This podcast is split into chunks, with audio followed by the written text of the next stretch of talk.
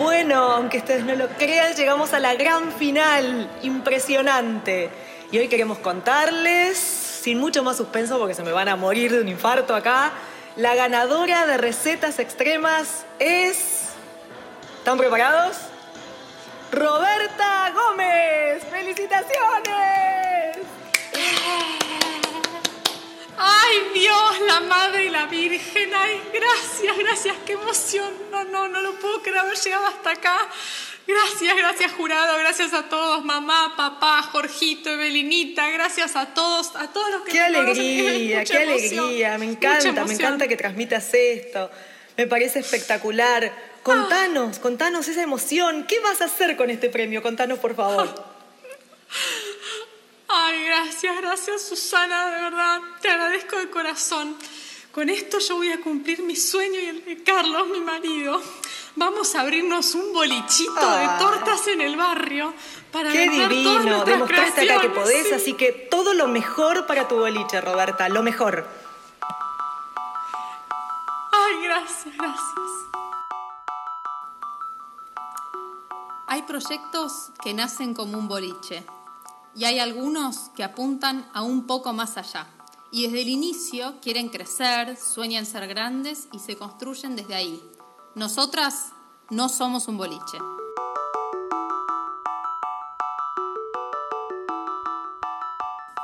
Bueno, buenas a todas, todos y todes. Hoy los saludamos a todos, Loren.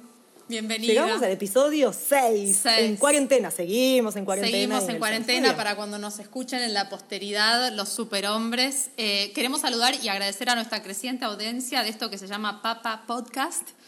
Eh, pero bueno, así que para los que se suman ahora, contales un poquito, Loren, que el público se renueva. Sí, se renueva, entonces queremos contarles que somos Ro y Loren y que capítulo a capítulo lo que hacemos es ir dándoles algún ingrediente secreto, experiencia, errores, todo lo que tienen que saber o que van a necesitar para armar proyectos con impacto.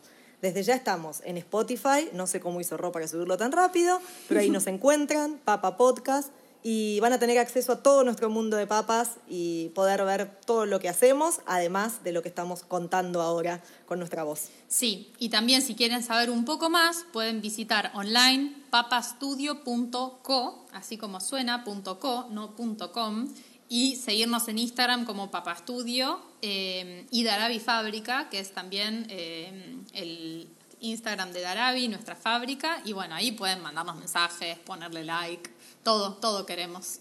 Así que bueno, Nos divierte, nos divierte escucharlos y saber qué están pensando, así que está buenísimo que nos escriban. Bueno, lo, hoy es el gran día, llegamos al Canvas. Bueno, Qué fama tiene, el ¿eh? gran Canvas que tiene mucha fama, así que la pregunta con la que quiero arrancar es, contanos, Loren, el plan de negocios. ¿El modelo es el plan?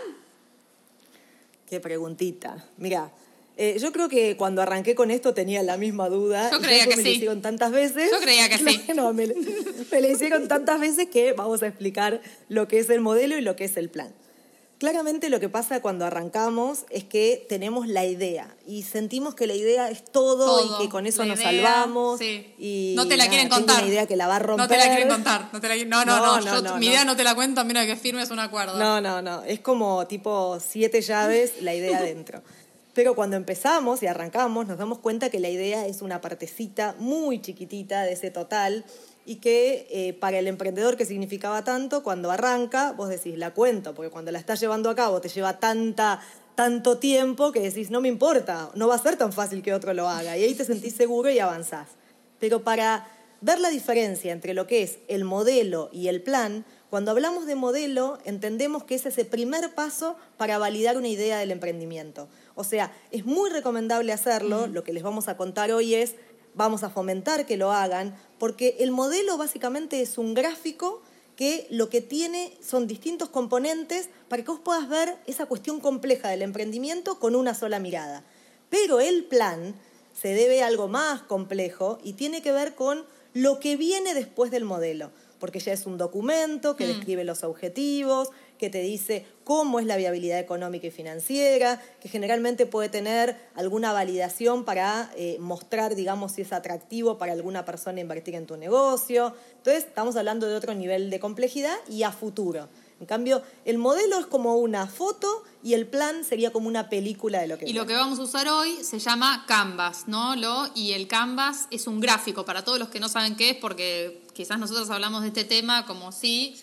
Pero es un... Lienzo también, viste que le, dicen claro, y lo encuentran con también ese le nombre. dicen lienzo Mm. y es un gráfico que se usa para graficar justamente esto que estábamos diciendo del modelo, que tiene como todas unas partes que se encastran y estas partes arman este modelo de empresa, ¿no? Así que, mm, ¿de dónde salió el Canvas? Mira, se dice que en 2011 eh, Osterwalder simplificó esto y lo hizo como bien básico para poder aplicarlo. Y lo que está bueno es que creo que a todos los, los emprendedores nos sirve porque en la parte principal del Canvas, que lo que queremos es que se queden hasta el final, Ay, sí. porque lo más importante es el, la propuesta de valor. Hoy vamos a hacer como todos los youtubers eh, que dicen quédense hasta el final, háganle clic al video hasta el final, porque la parte más importante y con mayor carne del episodio o mayor verdura para los veganes es eh, la parte de la propuesta de valor que bueno, queda al final porque es lo lógico, primero contamos todo el alrededor. Así que bueno, vamos a arrancar.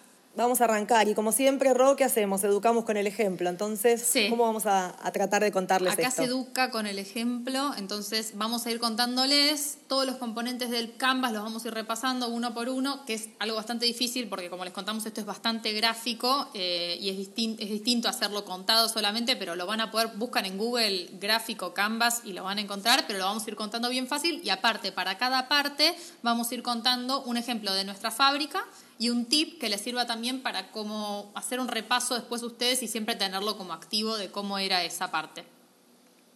Y algo para sumar es que el Canvas se divide en dos grandes partes. La parte de la izquierda tiene que ver con el proyecto, la empresa hacia adentro. Y la parte de la derecha tiene que ver con la empresa hacia afuera, cómo se dirige a sus clientes y cómo encuentra a esos clientes para venderles.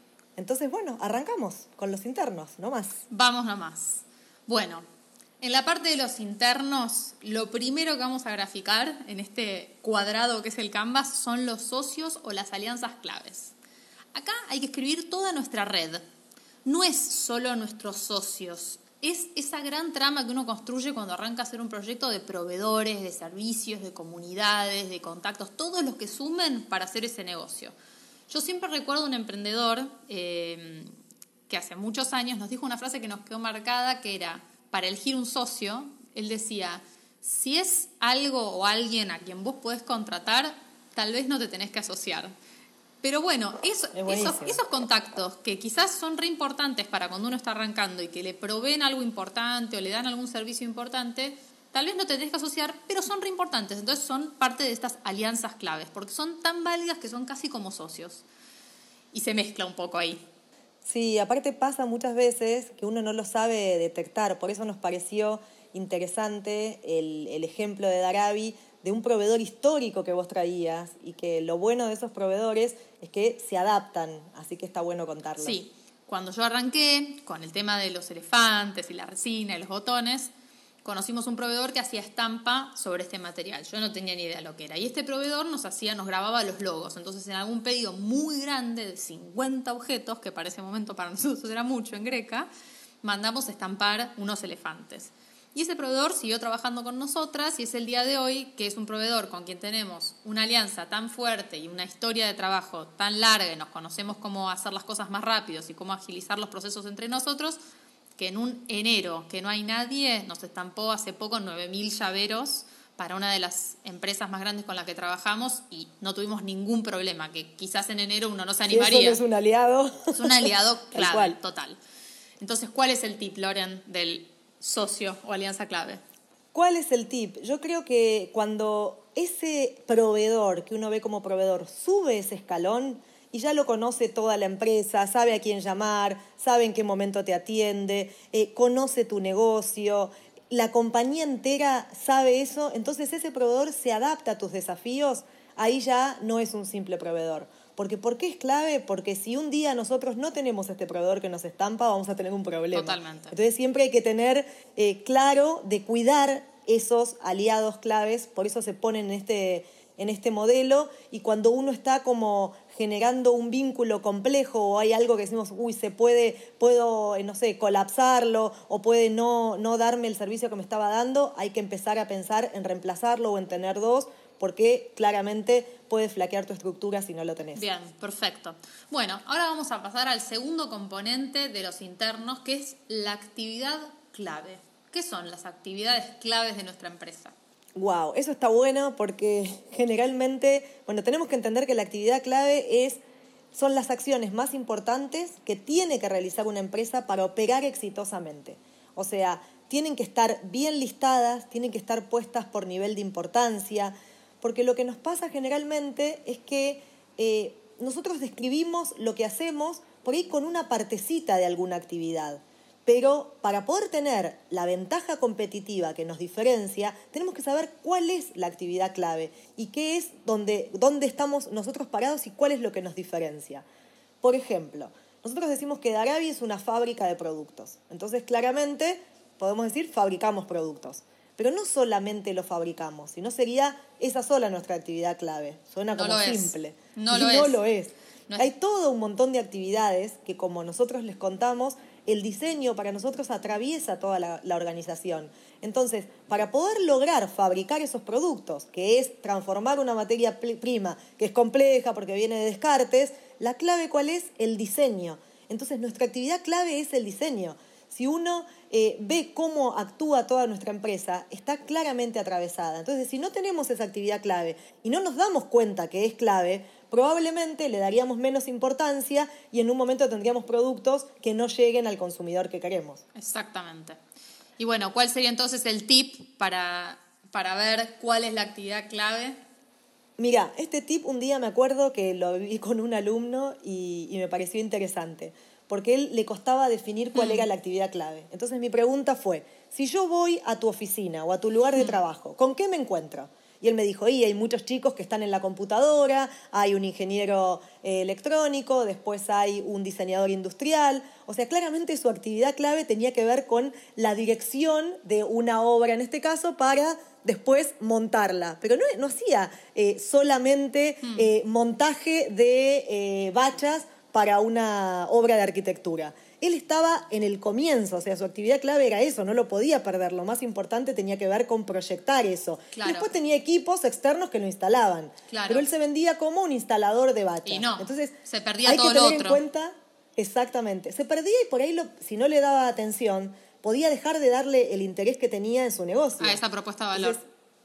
esa es la clave. Miren cómo están rodeados hoy ustedes y realmente ahí se van a dar cuenta que es lo clave. Lo otro lo pueden derivar, pero lo que tienen que hacer es cuidar lo que los diferencia. Total. Bueno, vamos a seguir con los internos y ahora vamos a pasar al concepto de los recursos claves, que son la otra parte. ¿Qué son los recursos clave? Son aquellos activos que son los más importantes y que son indispensables para hacer funcionar nuestro modelo de negocios. Generalmente cuando uno empieza, siempre pensamos que nos falta que empezamos con poco, que no tenemos el espacio, que no tenemos la máquina, como que ponemos el foco en esas cosas que nos faltan y lamentablemente muchas veces cometemos el error como emprendedores de querer satisfacer esa necesidad rápidamente y de buscar esa máquina o de sacar un gran esfuerzo y poner todo lo que tenemos para tenerlo, pero es mucho más inteligente quizás usar esos recursos de otra manera y adaptarnos o sea, adaptarnos al principio a los recursos que tenemos. Por ejemplo, usando las redes o usando gente que conocemos para hacerlo, como hablábamos antes de estos proveedores que podrían ser muy inteligentes para nosotros en vez de comprar yo la máquina. Por ejemplo, nosotros cuando arrancamos con Darabi, yo venía de tener el otro taller de Greca. Entonces yo ya tenía varias máquinas y eso nos permitió arrancar con la fábrica bastante puesta porque ya teníamos muchas, muchas máquinas ya compradas y estaban funcionando y demás. Y eso nos ayudó quizás a no tentarnos a comprar más máquinas, ponele, podríamos haber empezado comprando. Yo me acuerdo que cuando empezamos con Darabi se nos acercó una persona que nos quería dar una máquina para estampar, ¿te acordás? Totalmente, sí. y al Calecita, principio y estábamos, era para una, una máquina que nos permitía estampar bolsas. Nosotras todavía no teníamos ni el taller listo y no sabíamos ni cuánto espacio ocupaba esa máquina. Y me acuerdo que lo pensamos mucho porque dijimos, wow, esto nos resirve. Y esta persona quería que nosotros le hiciéramos la estampa de algunos productos a cambio de tener la máquina en nuestro taller.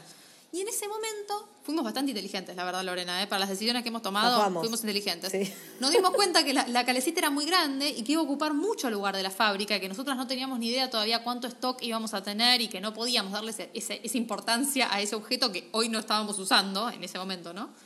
Eh, y le dijimos que no, que por el momento no lo necesitábamos. Y también nos ahorramos problemas, porque cuando uno habla de integrar, no integrar procesos al proceso productivo, en vez de mandar a hacer afuera, hacerlo adentro, hay que adaptar a la gente y hacer que la gente también aprenda a usarlo. Hay errores que uno empieza a hacer, en vez de decirle al proveedor, che, haceme el color más celeste, lo tiene que hacer uno. Entonces, está todo eso. Entonces, es importante eh, tener en cuenta cuando uno tiene los casilleros anteriores más o menos armados y tiene buenos aliados y buenos socios estratégicos, no es, neces- no es necesario tener todo eso integrado, ¿no?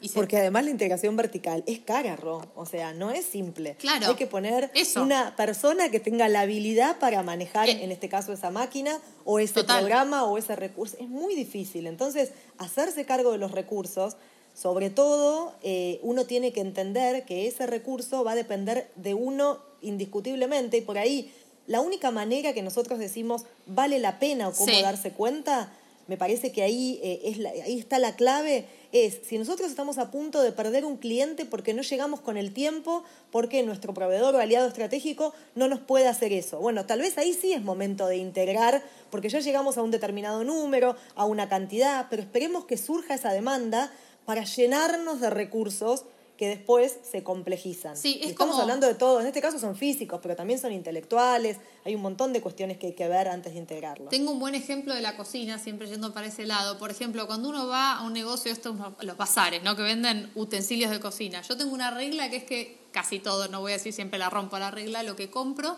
tiene que valer por lo menos para dos cosas. O sea, no tiene que ser solamente un pelapapas. También me sirve Es para bueno. pelar la manzana o para sacarle el coso. Entonces, cuando uno ve que primero le genera una diferencia com- competitiva, porque si tenemos, por ejemplo, nosotros en la fábrica estampamos nosotras con un método de estampa las bolsas que hacemos, y eso nos genera no solo poder estamparlas y bajar el costo, pero también nos hace ser muy rápidas por el diseño que tenemos, que es como nuestro superpoder, como decía Loren antes, para, por ejemplo, hacer una muestra. Entonces, eso termina siendo un diferencial que hace que el cliente nos elija. Ahí se justifica tener a Juanita, como se llama nuestra máquina impresora, en Darabi para- Máquina con nombre. Esto es tener una empresa de mujeres. o sea, Máquina la máquina nombre. tiene nombre. Se llama Juanita, sí, sí, se llama Juanita. Nadie le dice impresora de es sublimación. Juanita, nadie. es Juanita y tiene problemas y a veces no tiene buenos días, pero bueno, la tenemos Sí, sí. totalmente integrada al modelo y ahí Total. sí vale tener este recurso adentro. Si no, no es necesario y tal vez lo podemos resolver por afuera. Eso es lo que decimos siempre.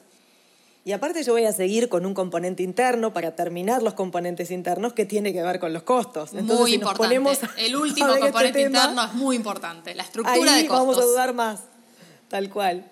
Bueno, eh, con esto, como les decía, terminamos los componentes internos. ¿Qué pasa con el tema de los costos? Describe, lo que tenemos que lograr es describir todo lo que el modelo necesita. Después uno va a decidir cómo va a volcar esa información, de qué forma los va a controlar, porque los costos son incontrolables, más en nuestro país, ni les cuento. Pero lo, Mm. lo importante cuando arrancamos es tener todo registrado, o sea, saber todo lo que sale. Una a qué está planillita, aplicado, no es tan difícil. Tal cual. Al principio, nada, uno los odia los costos. Yo la verdad que, que nada, los recontra sufrí. He llorado frente a las planillas de Excel. Hay que, dar, O sea, una cosa. hay que darse un tiempito. Es una fiaca a veces pasar en limpio esas cosas, pero es tenerlo anotado. Yo me canso de decir esto, pero es importante. Porque así uno tiene idea de lo que sale, ¿no?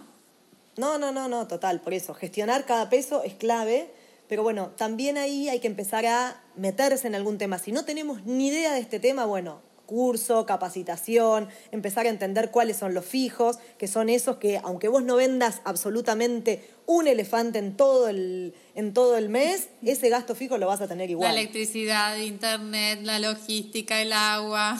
el alquiler si tenés, los sueldos. O sea, hay, Paso. hay muchos gastos que son hundidos, digamos, y que hay que sostenerlos a pesar de no vender. Después están los otros que son los variables, que uno también lo sufre, pero están atados a producción. O sea, si el variable te sube, implica de que estás vendiendo más o que estás gestionando más o que tuviste que contratar si sos un servicio. supuestamente implica que vendiste más. Puedes subir y no estar vendiendo y ahí estás mal. Bueno, ahí sí estás, estás complicado. Está complicado. Estás complicado, sí. Pero lo importante es que los tengamos registrados. Porque si no, después aprendemos dónde está el punto de equilibrio, cómo llegamos y nada, tal vez tienen una, una hada madrina en algún momento que los salva como nosotros, pero lo importante es conocerlos y saber que existen. Y, y cuando hacemos, en nuestro caso, como ejemplo de Darabi, cuando hacemos productos a medida, lo bueno es que el ejercicio de hacer los costos está muy aceitado porque es una gimnasia cotidiana. Es como que vamos al gimnasio de los costos todos los días. Siempre tenemos que estar actual. Bueno, también estar acá, que hay, tanta inflación que cada vez que proponemos una propuesta tenemos que revisar que estén bien esos costos. Entonces, todo el tiempo estamos revisando, bueno, ¿y cuánto tenemos de logística? ¿Y cuánto tenemos de la tela? ¿Y cuánto cambió la tela? Entonces, eso nos hace todo el tiempo estar actualizadas y tener en cuenta también lo que nos valdría, no solo venderlo hoy, sino bueno, pero si un cliente te pide 50 hoy, 50 el mes que viene, ¿cuánto es el valor del costo de reposición? Que ese es muy interesante en este momento inflacionario. Totalmente, totalmente. Eso es como, nada, el ejercicio para nosotros es el ejemplo de todos los días.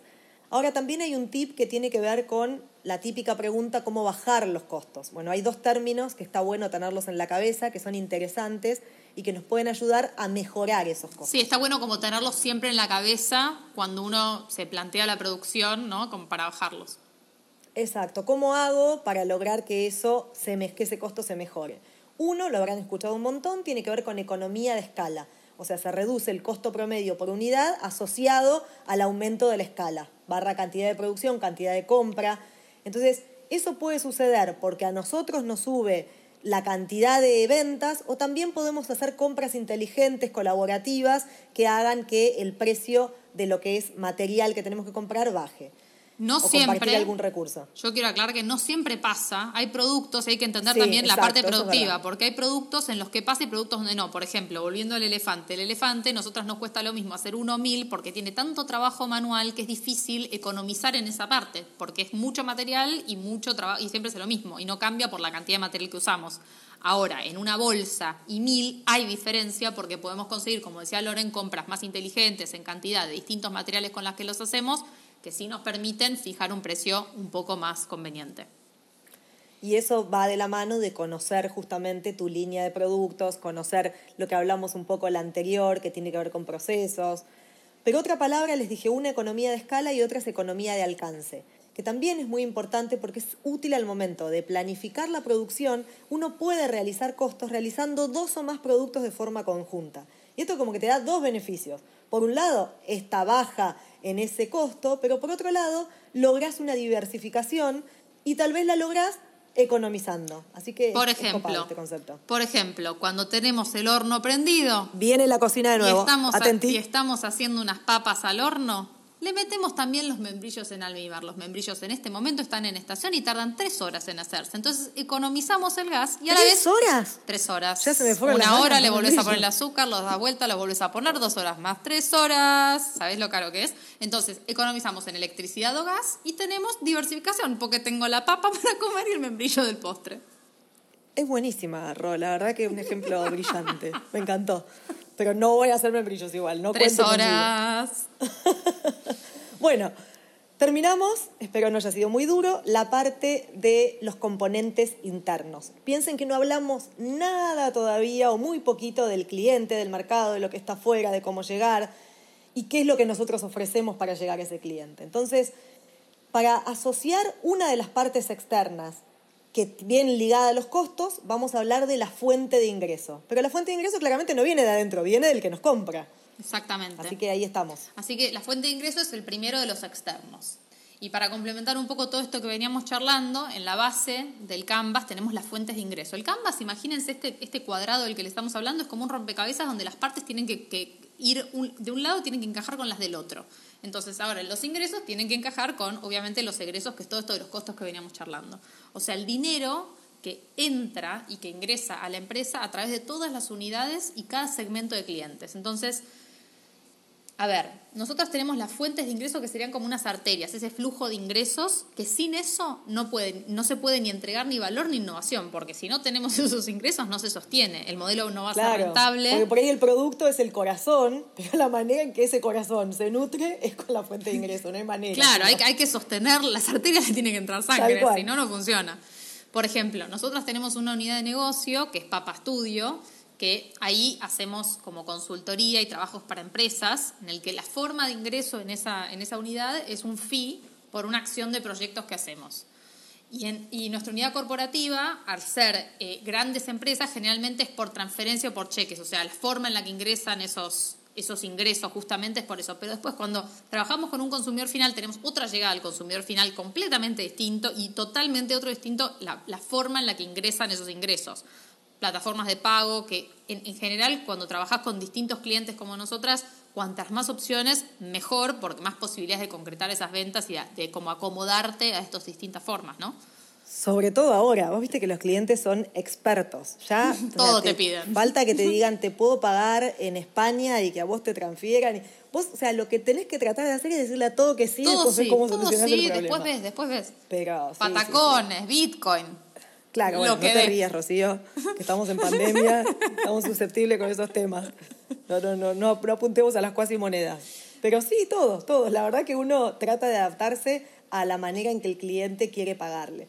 Y sobre todo cuando necesita pagar con medios electrónicos desde el lugar donde esté. Entonces, la forma en que, te, en que a vos te ingresa eso es la manera en que vas a darle flujo a todo tu negocio y hay que tenerlo aceitado y articulado porque por ahí, no sé, hay, hay servicios que se articulan con un eh, fee mensual, como decía Ro, o con una suscripción, que ahora es muy común también. Entonces, todo eso tiene que estar muy articulado para tener justamente bajo control, sí. como tenés el control de lo que sale, el control de cómo te ingresa y cuándo te va a entrar a, a ese flujo y a ese cash flow que siempre hablamos. Así que lo que les sugerimos es que tengan claro cuáles son las formas de estas fuentes de ingreso, cuáles tienen y es un momento ideal para digitalizar todos esos medios de cobranza, porque el consumidor, con esto de la pandemia y estar cada uno en su casa, es un avance que hubiera tomado creo que cinco años, decían, hacerlo en la parte digital. Entonces está buenísimo como tener esas bien en cuenta para ahora. Así que bueno, ahora pasando a la próxima eh, de las fichas del rompecabezas en la parte externa, vamos a hablar de la propuesta de valor y del segmento de clientes viene lo más divertido, como dijimos, indiscutiblemente. Han llegado a la última parte del podcast. Felicitaciones. Porque, porque lo más importante tiene que ver justamente con la parte de propuesta de valor, que es el conjunto de productos o de servicios, es la forma en que yo elijo cautivar a ese segmento de clientes y cómo me voy a diferenciar. Porque en definitiva, muchos hacen lo que yo hago. Muchas empresas ofrecen lo que yo ofrezco. Por ahí donde viene el tema de yo no quiero ser un boliche, yo quiero pensar esto en grande, yo quiero tener claro a quién llego, cómo llego a cada uno. Entonces, uno tiene que definir qué es lo que esa marca quiere decir. O sea, esa marca se posiciona como una marca innovadora, o se posiciona por precio, o se posiciona por un concepto, por alta calidad, por aspiracional. Claramente en el ejemplo nuestro, nosotros nos posicionamos dentro de las marcas con propósito.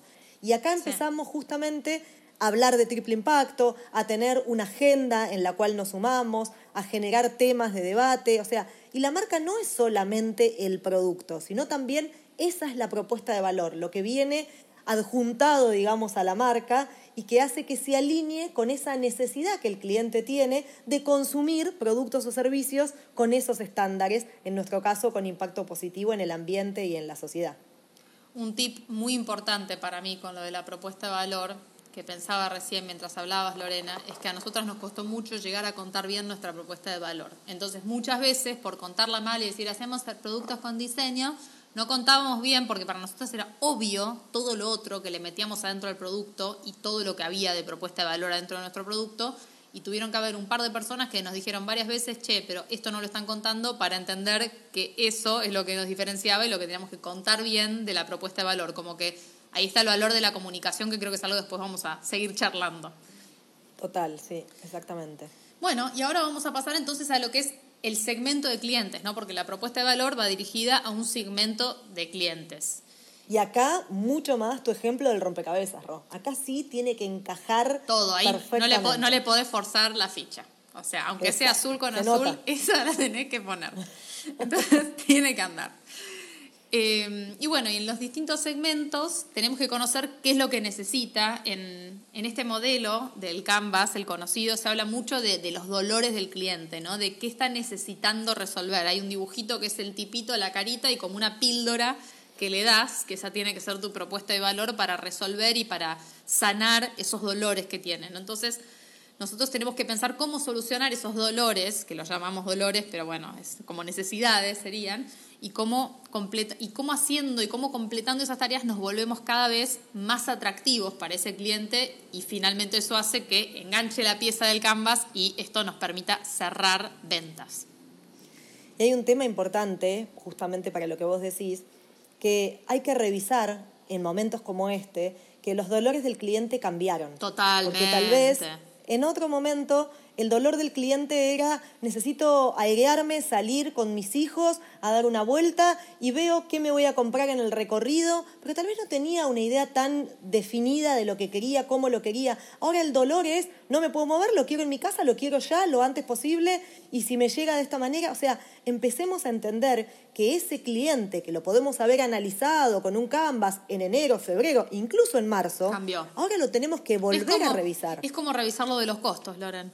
O sea, hoy, hoy sí. es esa, o sea, de esta, de esta pandemia me da risa pensar en cuando no estemos más en pandemia y escuchemos esto, pero algo que siempre tratamos de hacer nosotras como ejercicio es pensar qué va a necesitar la gente después del después, porque eso te Exacto. mantiene con la cabeza abierta en pensar, bueno, esto va a pasar y en un momento la obvia va a ser que todos vamos a necesitar, no sé, barbijos para salir a la calle, pero después de eso, ¿qué vamos a necesitar? Después, ¿qué va a pasar con esos barbijos? Se transformarán como siempre tratar de pensar en función de eso. Y la otra cosa que pensaba era eh, en este tipo tan conocido, el gran Steve Jobs, que siempre decía que él, que él inventaba, o sea, él, él hacía productos para dolores que todavía no existían. Como que el tipo Claro. era visionario porque siempre... generaba la necesidad Claro, y él generaba la necesidad. O sea, él armó el iPod y estábamos todos con el dolor de que no lo teníamos. Pero antes de eso no nos imaginábamos que necesitábamos tener 100.000 canciones en nuestro bolsillo. Porque con tener un Discman o un Walkman, y le pido mil disculpas a la audiencia sub-20, si es que la hay, porque no deben ni saber lo que es, para nosotros era- Bibliografía para sub-20 en otro podcast. era claro, era lo más tener un Discman. Y el tipo inventó algo de 10.000 canciones. Y hoy nos quejamos cuando no nos anda internet y en Spotify no podemos escuchar. Es como un delirio, pero bueno, hay que siempre pensar cómo esas cosas hacen que hacen propuestas de valor que ya directamente rompen el mercado, porque son totalmente disruptivas. Pero bueno, claramente la propuesta de valor de Steve Jobs era la innovación constante, Sí. entonces no se podía quedar. Claro. Eh, no todos tenemos eso No. eh, enraizado como propuesta. Cada uno tiene que elegir cuál es la propuesta de valor y traten de, despegar, de despegarse solamente de ese producto o servicio. Piensen más allá de eso. Nosotros los queremos llevar a que piensen en otro nivel de, de lo que tiene que ver con lo que ven tangible. Es otro nivel el que hay que pensar y eso tiene que encajar con la necesidad, con ese dolor que contaba Ro de- del segmento de Y clientes. algo que es importante es que, como nosotras siempre hablamos de triple impacto y somos una empresa social y nos gusta tratar de pensar en soluciones que den las empresas a grandes problemas, nosotras le agregamos este otro componente que en general la propuesta de valor, aparte de, de- de calmar a un cliente, también está como generando un, un impacto positivo, en, por otro lado, ¿no? en, en la sociedad o en el entorno y en la comunidad. Entonces eso es como, eso también está embebido en nuestra propuesta y es lo que tanto nos costó explicar. comunicarlo, Sí. total. Bueno, pasando de nuevo, digamos, siguiendo con los externos, hablamos de la propuesta de valor y hablamos del segmento de clientes. Pero claramente esa propuesta tenemos que poder entregársela. O sea, la forma en que le entregamos el val- valor al cliente tiene que ver justamente con la relación que logramos con ese cliente. Las relaciones. Yo exacto. Yo siempre digo que está bueno pensar que el cliente no puede ser un contacto aislado. Hay que generar, sobre todo en clientes que te compran mucha cantidad, en un cliente corporativo, no tenés que ver la empresa, tenés que ver el vínculo que haces con la persona que está adelante de esa empresa y que te la está representando. Porque vos tenés que saber si tu marca se quiere conectar con esa persona de un modo personal, amigable, o si en realidad la manera en que vos le vendés ese producto o servicio es automatizado, rígido. Nadie va a pretender que hoy en día, no sé, una plataforma de venta nos atienda a alguien con paciencia y nos pregunte. O sea, no esperamos eso, porque esperamos de esa empresa una respuesta más automática, Sí. más digitalizada, Como- de botones. Como que hay empresas a las que uno pretende llamar y que sea un robot, y hay empresas con las que querés tener, como que depende de la relación que vos tenías con esa empresa como cliente, digo, te acostumbras Sí. a que, tipo, si te atiende una persona, decís, no, no, no, yo quería tocar botones, y, y en algunas viceversa, pasa mucho eso. Hay que entender Y cuál es tu relación. Exactamente, hay que, ten- hay que entender que hay que definir la relación y eso también define el estilo de cómo le vas a entregar esa propuesta de valor. Porque hay empresas que lo hacen a través de la, de la cuestión más colaborativa, más de comunidad, pero incluso, vuelta de nuevo con el momento, analicemos la situación que está pasando nuestro consumidor. Y tal vez si antes teníamos una relación más automatizada, ahora necesitan otra cosa. Entonces, todo esto de repasar los componentes es para entender cómo quiere ese cliente que yo le entregue la propuesta de valor. Y ahí ubíquense en los segmentos que tengan y si son multicanal, vamos a tener que analizarlo justamente con el componente que viene ahora. Totalmente. Bueno, y el próximo componente que viene tiene que ver justamente con los canales de comunicación y la logística. O sea, cuando el cliente encaja con nuestra propuesta de valor, ahí es como que la magia funciona, engancha el rompecabezas y se concreta la venta. Pero siempre es clave entender que la forma en la que llega esa propuesta debe cumplir con las expectativas. O sea, quizás vendemos un producto y, y es muy esperado por nuestro cliente. Yo hace poco pedí una mesa. No hablemos de la mesa, por favor. No quiero- ¿Estás sentada en la mesa ahora? No, no estoy sentada en la mesa. Ah, Quiero decir, sí. pedí un escritorio para tener un escritorio de apoyo y el, divi- el diseño es divino y todo, pero después hubo como una desorganización en la comunicación, en el momento previo a recibirla, que como que le sacó la magia ¿no? al producto. Entonces pasa que a veces cuando uno tiene un producto que es muy bueno, si se olvida de complementarlo con el servicio de venta, termina perdiendo mucho la propuesta de valor, porque en este momento, como dice Loren, estamos en cuarentena, estamos trabajando en casa, necesitamos tener algunos muebles que quizás antes no teníamos o cosas que no teníamos para estar un poco más cómodos y acostumbrarnos a trabajar desde casa. La mesa pasó a ser la estrella para mí, entonces para mí era re importante y que no me contestaran ni sí, ni no, ni blanco, ni negro, eh, me mató y me hizo como perderle un poco de valor. La quiero a la mesa, es divina, pero como que le tengo esa idea. Y entonces me pongo en ese lugar del cliente y pienso, cuando nosotras tratamos de entregar al cliente, siempre tratamos de complementar esa parte de ese canal de comunicación y de logística para llegar con, con- con esa misma prolijidad con la que llegamos con el producto. Porque además, por más que vendamos productos, lo que está claro es que vendemos producto y servicio. Nunca se piensen que el que vende servicio no tiene que paquetizar eso como producto para venderlo. Yo siempre digo, no importa si vendes producto o servicio, el círculo se cierra cuando tu cliente está conforme, te recomienda y te vuelve a comprar. O sea, si no, es Exactamente. un one shot. Perfecto. Todo el esfuerzo que hiciste es mucha plata perdida para conseguirlo por una sola compra. No importa que vengas, sino que vuelvas, decían. Muy bien, muy bien. en Lo Unicenter, escuché en algún que lado está cerrado. Lo escuché. Pobrecitos. No estamos pudiendo volver. Lo escuché. Bueno, entonces la elección de cómo vamos a llegar a nuestros clientes y con qué mensaje vamos a llegar a nuestros clientes es tan importante como nuestra logística. Y como les decíamos antes, más adelante vamos a hablar de estos componentes que tienen que ver más con la parte de ventas y comunicación y le vamos a dedicar más tiempo porque nos parece que es súper importante y porque obviamente la vivimos, nos costó bastante y tenemos cosas para contar. Creo que iba a haber mucho de experiencia, ¿no? Mucho, mucho prueba y error, sobre todo la segunda palabra. Tal cual. Bueno, y ahora llegamos, vamos llegando a la parte final. Les agradecemos por haber llegado hasta el final del episodio. Esperamos que les haya cerrado. Y yo les quería contar que hablando de todo esto, me acordé que esta semana recibí un mail de un emprendedor, o ya podría decir empresario, que quiero mucho, a quien acompañé en el armado de su marca, que hoy es una empresa, que hoy tiene un socio, que hoy crece y me mandó un mail para compartirme su nueva mi imagen y sus avances y cómo viene creciendo pese a este desafío que es la pandemia por la que estamos pasando. Y a mí me emocionó mucho que me dijera que si se siguen sosteniendo tiene que ver mucho con las decisiones que yo le ayudé, yo le empujé un poquito a tomar cuando él arrancaba. Nosotros vimos mil veces el Canvas, repensamos la propuesta de valor, la discutíamos y, todo eso lo sostuvo y hoy con su equipo eso es lo que lo sostiene y hace la diferencia y él ve cómo los hace crecer pese a este quilombito en el que estamos metidos. Así que es muy importante repensarlo en ese momento. Me encanta. Y como recomendación también, el Canvas es por ahí un poco frío, si lo quieren completar online, les vamos a dejar los links igual y, y la imagen, pero dibújenlo, ténganlo en un cajón donde tengan ganas de ir a buscarlo. Cuando se les ocurra algo, digo, ah, este es un aliado estratégico. No lo dejen para mañana, escríbanlo en ese momento. O sea, Sí. ténganlo como una herramienta cotidiana. No la hago, queda en un doc, en un archivo guardado y nunca más. Véanlo, mírenlo, porque lo que entendemos es que para no ser un boliche y pensar en grande, hay que definir un modelo, hay que mirarlo en el paso del tiempo, hay que estar atento a los cambios del contexto, como les contamos, hay que ver las oportunidades de alianzas que se presentan todo el tiempo, pero tenemos que ver si encajan con el modelo, definir nuevos negocios. Y claramente el Canvas tiene tres cuestiones que tiene que cumplir. Tiene que ser escalable, replicable y rentable. Si no, es el Sí. Canvas de una organización sin fines de lucro. Y Por no. eso la parte de abajo es costos y fuentes de ingreso. Total. Así que bueno, ¿de qué vamos a hablar en el episodio número 7? En el episodio 7 vamos a contarles una anécdota muy interesante que un poco nos marcó porque me acuerdo que era un momento muy complicado Muy y complicado. Nos dimos cuenta de algo muy importante que era el equipazo que teníamos.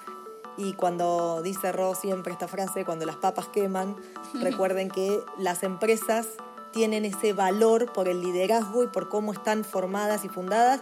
Y la gente que uno va sumando a ese equipo lleva al frente y puede poner esa empresa desde lo más chiquito hasta lo más alto porque cree en el propósito del proyecto. Entonces, el equipo para nosotros es una clave y le vamos a hablar de eso en el episodio 7. Así que vamos llegando ya al final de este podcast. Les agradecemos a todos por haber llegado. A pedido de Caro, vamos a volver a recordarles que pueden encontrar todos los materiales de este podcast y más de lo que hacemos en papastudio.co barra podcast. Así que los esperamos allá, esperamos sus comentarios, sigan escuchando, eh, que terminen muy bien sus días o que arranquen muy bien sus días. Los saludamos. Así que Y bueno. suerte con el modelo. Suerte Chau, con el modelo y con el canvas. Besos. Chao.